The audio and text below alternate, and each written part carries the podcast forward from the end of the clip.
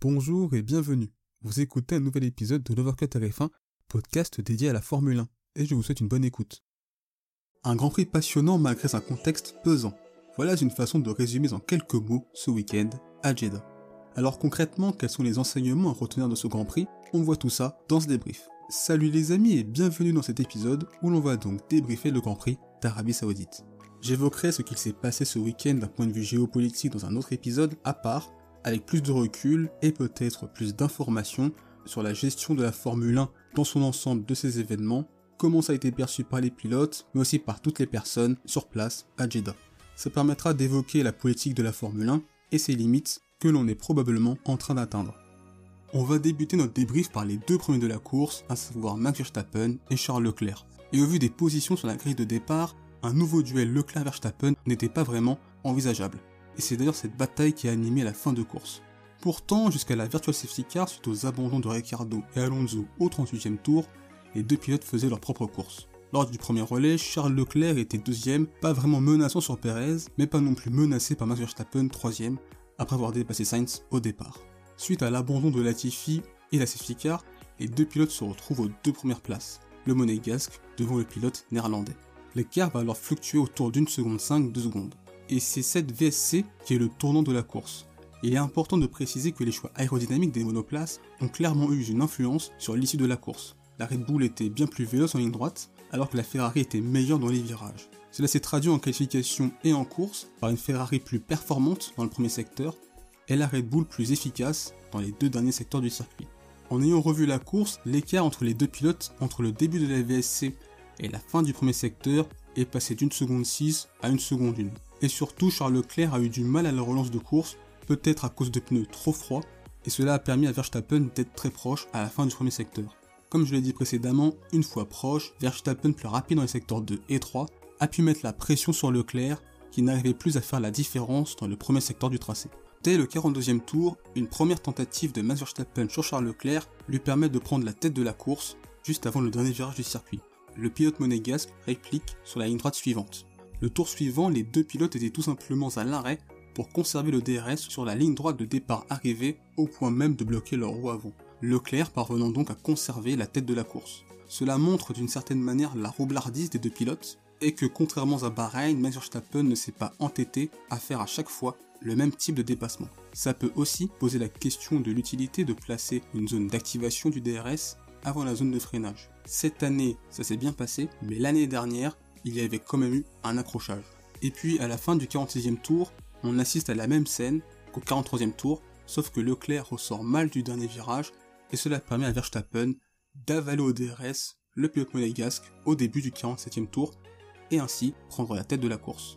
Une première place qu'elle a conservée jusqu'au bout. Ça a été de nouveau un très beau duel entre les deux pilotes, et d'ailleurs un parallèle Max Lewis 2021 et Max Charles 2022 commence petit à petit à se former, puisque le début de saison, malgré l'abandon de Verstappen à Bahreïn, est plutôt similaire à 2021.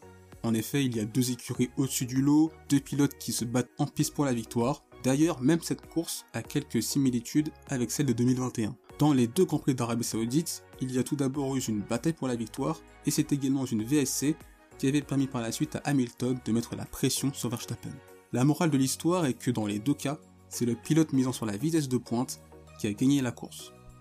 Généralement, avoir plus d'appui implique moins de vitesse de pointe, mais aussi moins de dégradation au niveau des pneus.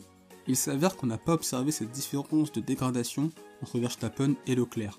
Une fois Verstappen au contact, il ne perdait pas tant de temps que ça dans les virages. Les deux pilotes avaient un rythme semblable, mais avec des choix aérodynamiques totalement différents. C'était une très belle bataille et on espère que ça va continuer comme ça et de manière propre, sans accroc. Carlos Sainz complète le podium de ce Grand Prix d'Arabie Saoudite. Un peu gêné par Leclerc au départ, il est contraint de céder face à Verstappen. Par la suite, il a été plus en retrait durant le premier relais, rapidement distancé par Max Verstappen alors troisième. C'est la même chose après la safety car, et il n'a pas su tenir le rythme de Leclerc et Verstappen. Sa course est un quasi copier-coller de celle de Bahreïn. Lors du débrief du Grand Prix de Bahreïn, justement, j'évoquais le fait que je n'avais pas de doute sur Leclerc pour lutter pour la victoire s'il a la voiture pour. C'est un constat qu'on avait observé en 2019.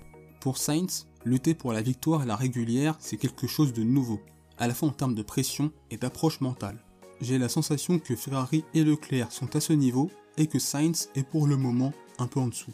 À lui donc de nous montrer qu'il en a les capacités, car à ce rythme-là, il risque de devenir le Bottas de Mercedes ou le Pérez de Red Bull, tant Leclerc impressionne. Sergio Pérez a fini la course à la quatrième place. Le poleman a vécu un Grand Prix extrêmement frustrant. Pourtant, il est l'auteur d'un bon départ, parvenant à conserver la première place. Il n'a jamais été inquiété durant ce premier relais, affichant même un très bon rythme. Il s'arrête au 15e tour et c'est le premier piégé par la safety car suite à l'accident de Latifi le tour suivant, permettant donc au Ferrari et Verstappen d'avoir un arrêt gratuit. Son deuxième relais en pneu dur a été plus compliqué. Il s'est fait distancer par Sainz et c'est difficile de savoir si c'est le scénario de course qu'il n'a pas digéré ou si tout simplement il avait plus de difficultés avec ses pneumatiques. C'est vraiment dommage pour lui car il a réalisé un excellent week-end, l'un des meilleurs depuis son arrivée chez Red Bull. A voir donc comment il va digérer cette course, puisqu'entre temps son coéquipier gagne et ça risque un peu d'éclipser la performance du Mexicain dès maintenant et surtout à l'avenir. George Russell a vécu une course similaire à Bahreïn, pas d'erreur, et il finit 5 La meilleure place pour Mercedes à l'heure actuelle. Et elle a paru mieux en course par rapport aux qualifications. Il parvient à dépasser Ocon en début de course, puis s'échappe. À la relance de la safety car, il parvient à creuser l'écart et n'a jamais été inquiété. Le fait qu'il finisse 22 secondes derrière Perez et 24 secondes devant Ocon est la parfaite illustration de ce no man's land dans lequel se trouve Mercedes.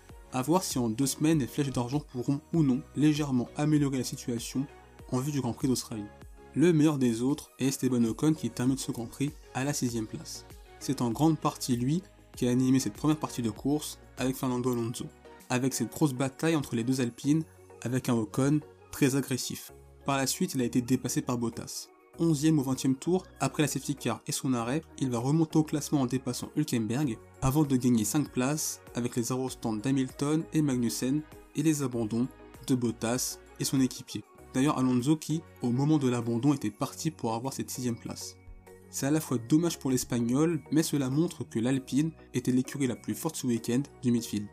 7 on retrouve Lando Norris, et c'est un résultat qui va faire du bien à l'écurie de Woking.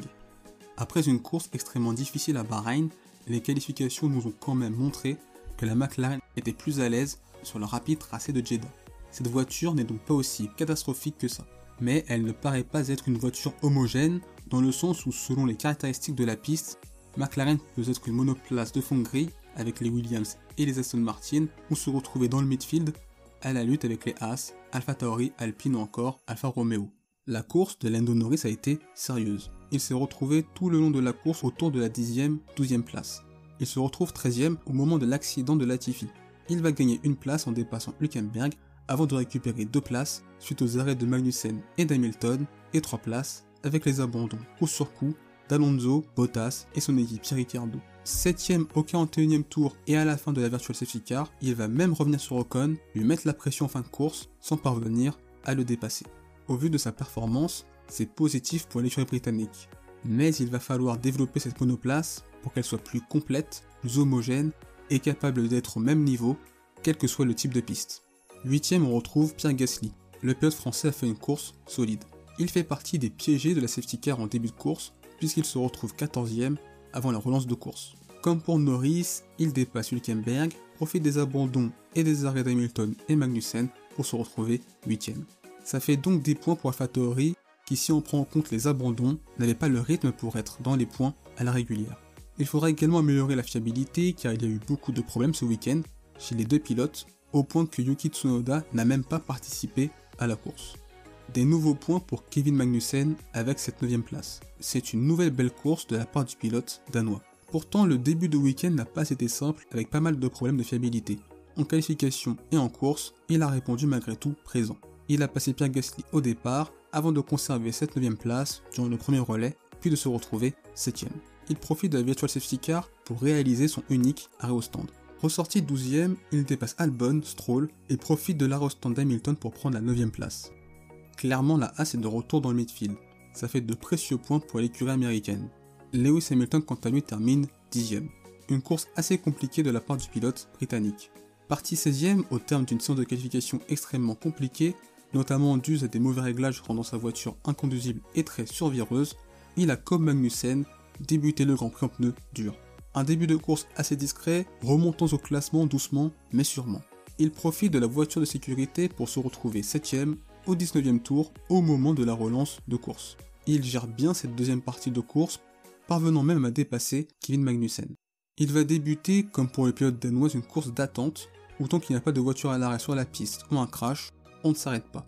Lors du 39e tour et les abandons successifs d'Alonso, Ricardo puis Bottas, il était tout de même assez évident que la direction de course allait interdire aux pilotes de rentrer au stand et mettre au moins une virtual safety car, et ça a été le cas.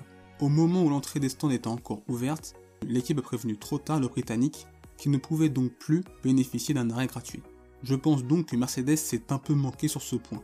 Ce qui est un peu plus préoccupant, c'est qu'il n'a pas tenu le rythme de Magnussen en fin de course. Il s'est arrêté à la fin de la VSC, au 42e tour, et est ressorti juste derrière le pilote As. Et il finit la course à près de 9 secondes. Durant cette course, le Britannique a été extrêmement inconstant dans ses performances. En difficulté en début de course, mieux par la suite jusqu'à son arrêt, et de nouveau en difficulté en pneu médium. Bref, un week-end globalement difficile pour le Britannique. Pour le reste du classement, je souhaitais évoquer le début de saison extrêmement difficile de Nicolas Latifi. On peut considérer qu'il est passé à côté ce week-end, et il va falloir rapidement se rattraper pour le pilote canadien, car le Grand Prix de Bahreïn avait été également compliqué pour lui. Deux pilotes ont réalisé une bonne course, et il s'agit de Valtteri Bottas et de Daniel Ricciardo. Pour le Finlandais, il était à la lutte avec les Alpines. Cela aurait permis à Alfa Romeo de marquer des points. Malheureusement, et on l'avait vu lors des essais hivernaux, l'écurie suisse n'a pas totalement réglé ses problèmes de fiabilité. Après un très bon week-end à Bahreïn, ce fut beaucoup plus compliqué à Jeddah. Daniel Ricciardo réalisait une bonne course, notamment par rapport à Lando Norris. Il devançait son équipier juste avant d'abandonner. Le fait que les deux McLaren étaient mieux, eh bien cela montre que l'Australien était dans le coup, et comme je l'avais dit précédemment, que la McLaren a repris des couleurs à Jeddah. Et vous, qu'avez-vous pensé de la course? Quels sont pour vous vos tops et vos déceptions? Eh bien si ce débrief vous a plu, n'hésitez pas à le liker et à le partager, cela donne de la force au projet de Workout RF1 et ça permet de faire grandir ce projet, ainsi que de faire en sorte que cet épisode soit accessible au plus grand nombre. N'hésitez pas à partager votre avis en commentaire et sur les réseaux sociaux, à la fois sur Instagram, Twitter et Facebook. Il suffit juste de taper le Workout RF1 et vous nous trouverez on se retrouve les amis pour un prochain épisode. D'ici là, portez-vous bien, je vous souhaite le meilleur. Salut